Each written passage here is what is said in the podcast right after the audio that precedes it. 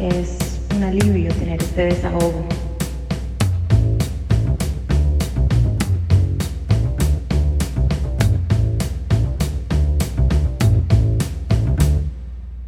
¿Alguna vez has sentido que amas a tu pareja pero deseas a otra? ¿Has dudado de tu orientación sexual? ¿Has dudado de tener el bebé que llevas por dentro? ¿Has elegido ocultar o mostrar tus miedos por conveniencia o por presión social? Hoy queremos hablar de esto y más. Desde nuestras propias inquietudes, desde nuestra curiosidad, no somos expertas en el tema, pero somos mujeres y nos parece pertinente entrar en materia y ser críticas al respecto. En nuestro episodio de hoy hablaremos de la doble moral sexual.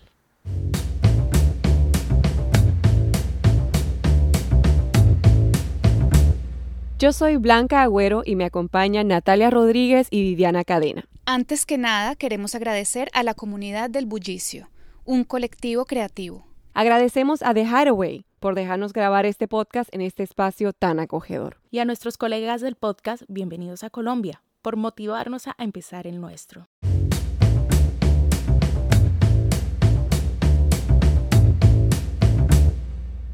Lo primero que pensamos cuando hablamos de la doble moral sexual es pensar en la promiscuidad. Pero además de eso, yo quería enfocarme en la desigualdad de clases sociales y cómo afecta la sexualidad de la mujer dentro de lo que es más aceptable o no. Por ejemplo, la accesibilidad del aborto a mujeres con posibilidad de pagar clínicas privadas o viajar a donde sea accesible, cuando no es lo mismo para mujeres de pocos recursos. Eso de que si eres hija de papi rico, la promiscuidad es cool, pero si fuera cualquier hija de vecina, entonces eres una puta.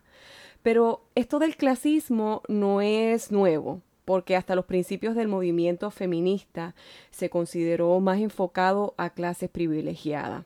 A principios del siglo XIX, la rusa Alexandra Kolontai, feminista marxista, quería incluir el feminismo a las mujeres de la clase trabajadora al proletariado en su discurso, a pesar de ser de familia aristocrática. Y así fue. Los derechos que consiguieron las mujeres rusas tras la Revolución de Octubre de 1917 supusieron un gran avance. Se estableció el derecho al voto femenino, el aborto libre y gratuito, se simplificó el trámite de divorcio, se eliminó la distinción entre hijos legítimos e ilegítimos, pero el tema del amor y la sexualidad quedaron como asignaturas pendientes. Hay que poner atención en esta brecha de inequidad dentro de nuestro género y yo creo que es nuestra responsabilidad social hablar y velar por las que no pueden.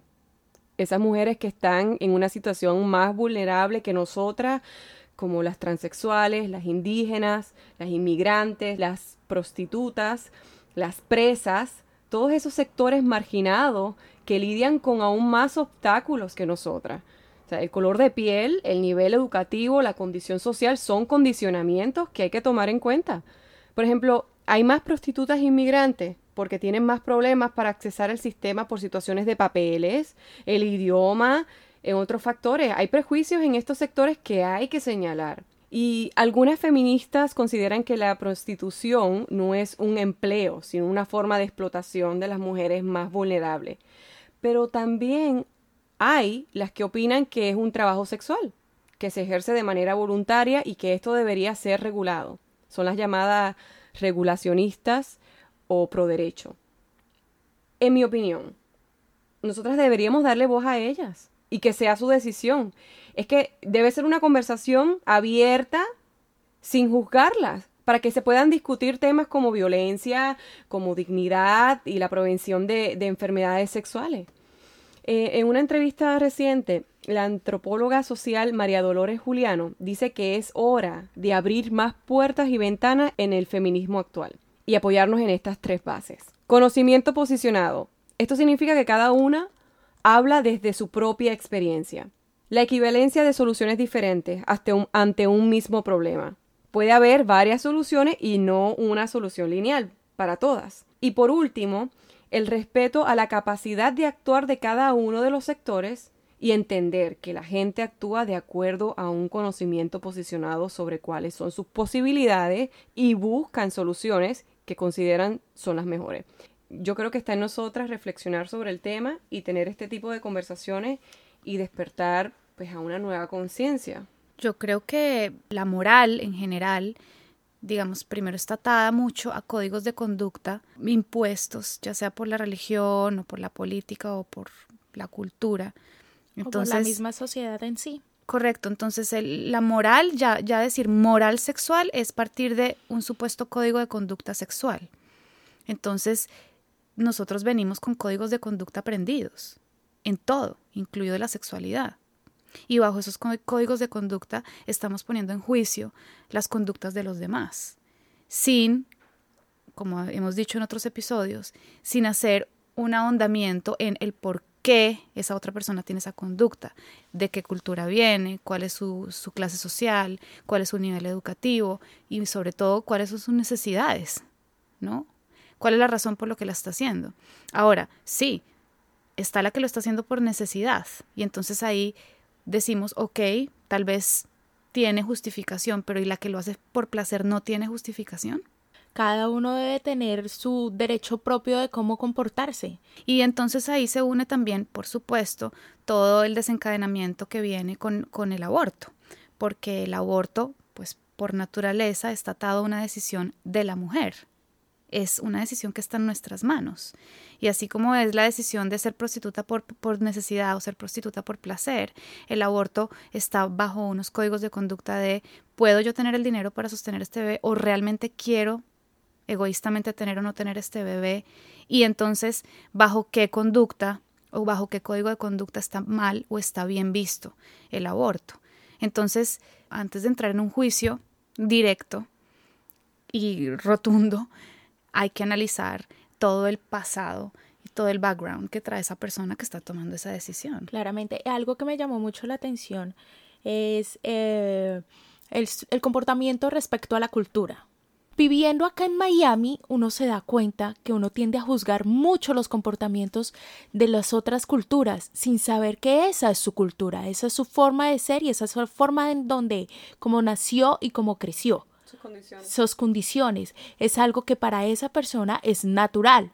Para uno no, porque la cultura en la que cual crecimos es totalmente diferente no solo de la cultura, también de la crianza intrafamiliar, es decir, cuáles son las conexiones que has tenido tú en tu relación hija-madre, ¿verdad? O hija-padre, y cómo de esa manera estás replicando en tu propia conducta sexual o de potencial madre lo que aprendiste. O sea, es demasiado complejo, es demasiado complejo entrar radicalmente a ser un activista del pro aborto o del no aborto sin realmente saber de qué se está hablando. Y también dependiendo, eh, eh, en este campo también entra mucho el tema de las religiones.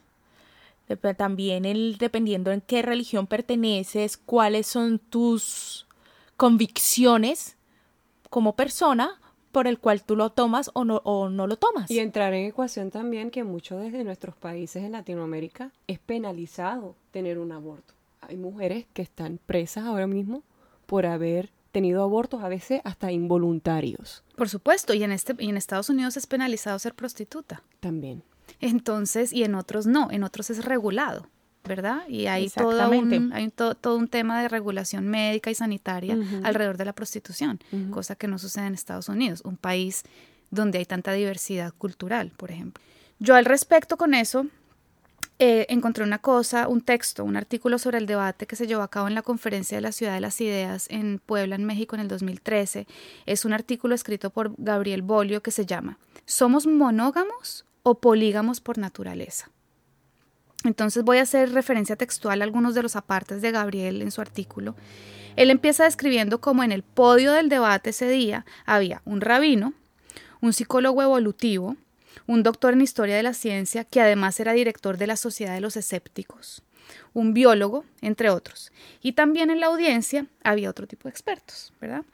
Y entonces el debate lo inicia el rabino diciendo, entre comillas, abro comillas de lo que dice el artículo, dice, el rabino dice, es un error pensar que una mujer quiere ser amada. Si lo quisiera, nunca abandonaría a sus padres. Una mujer quiere ser elegida, quiere ser primacía exclusiva, que un hombre la coloque en el centro de su existencia y que declare que él solo va a beber de los ríos profundos de su sexualidad y solamente va a inhalar las fragancias de su sensualidad. Monogamia apasionada, comentó el religioso.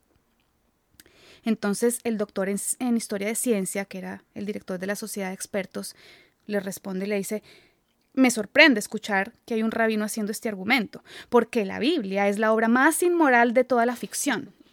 Consiste en un Dios celoso que castiga a las mujeres por la eternidad con el dolor de dar a luz, y la condena a ser un poco más que una bestia de carga y ser esclavas sexuales. Y además de todo, premia a los guerreros con tantas esposas como las que quieren manejar. Por ejemplo, el rey Salomón tuvo hasta 700 mujeres, dice el escéptico. Y después viene el psicólogo evolutivo, interviene y dice, haciendo el planteamiento de su perspectiva, dijo que la monogamia es conveniente pero no es inherente al ser humano. Explicó que si los seres humanos no hubieran evolucionado con la monogamia, seríamos otra especie de monos creciendo en el bosque y habitando árboles. Pues gracias al establecimiento de una sola pareja, la protección y la alimentación de las crías, permitió un mejor desarrollo del cerebro. El tipo dice, no estaríamos haciendo este debate si la monogamia no nos hubiera dado un cerebro cuatro veces más grande que el de un chimpancé. Después viene el biólogo y le contesta, con argumentos fisiológicos, de cómo el ser humano también está adaptado fisiológicamente a ser polígamo, aunque no siempre decida hacerlo. Mm.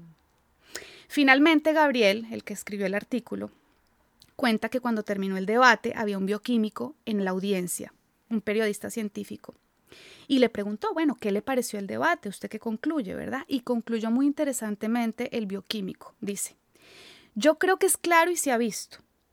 Tenemos algo de, de monógamos sociales, pero no somos monógamos sexuales. Yo no sé cómo el debate no estableció la diferencia desde el principio en este punto. La monogamia sexual y la, y la monogamia social no son lo mismo. Sí, dice el, el, bioquímico.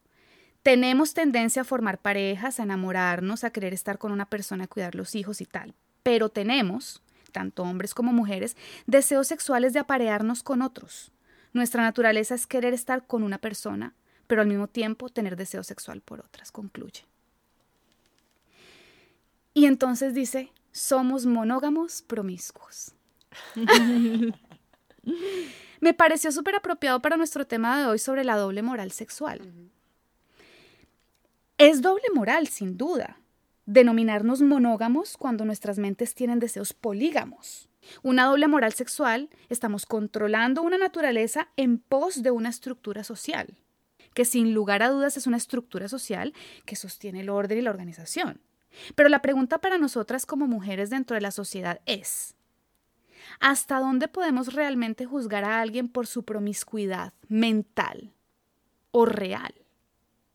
Hombre o mujer. ¿Hasta dónde estamos juzgando a ese otro por su capacidad de ocultar o de destapar sus deseos sexuales más profundos.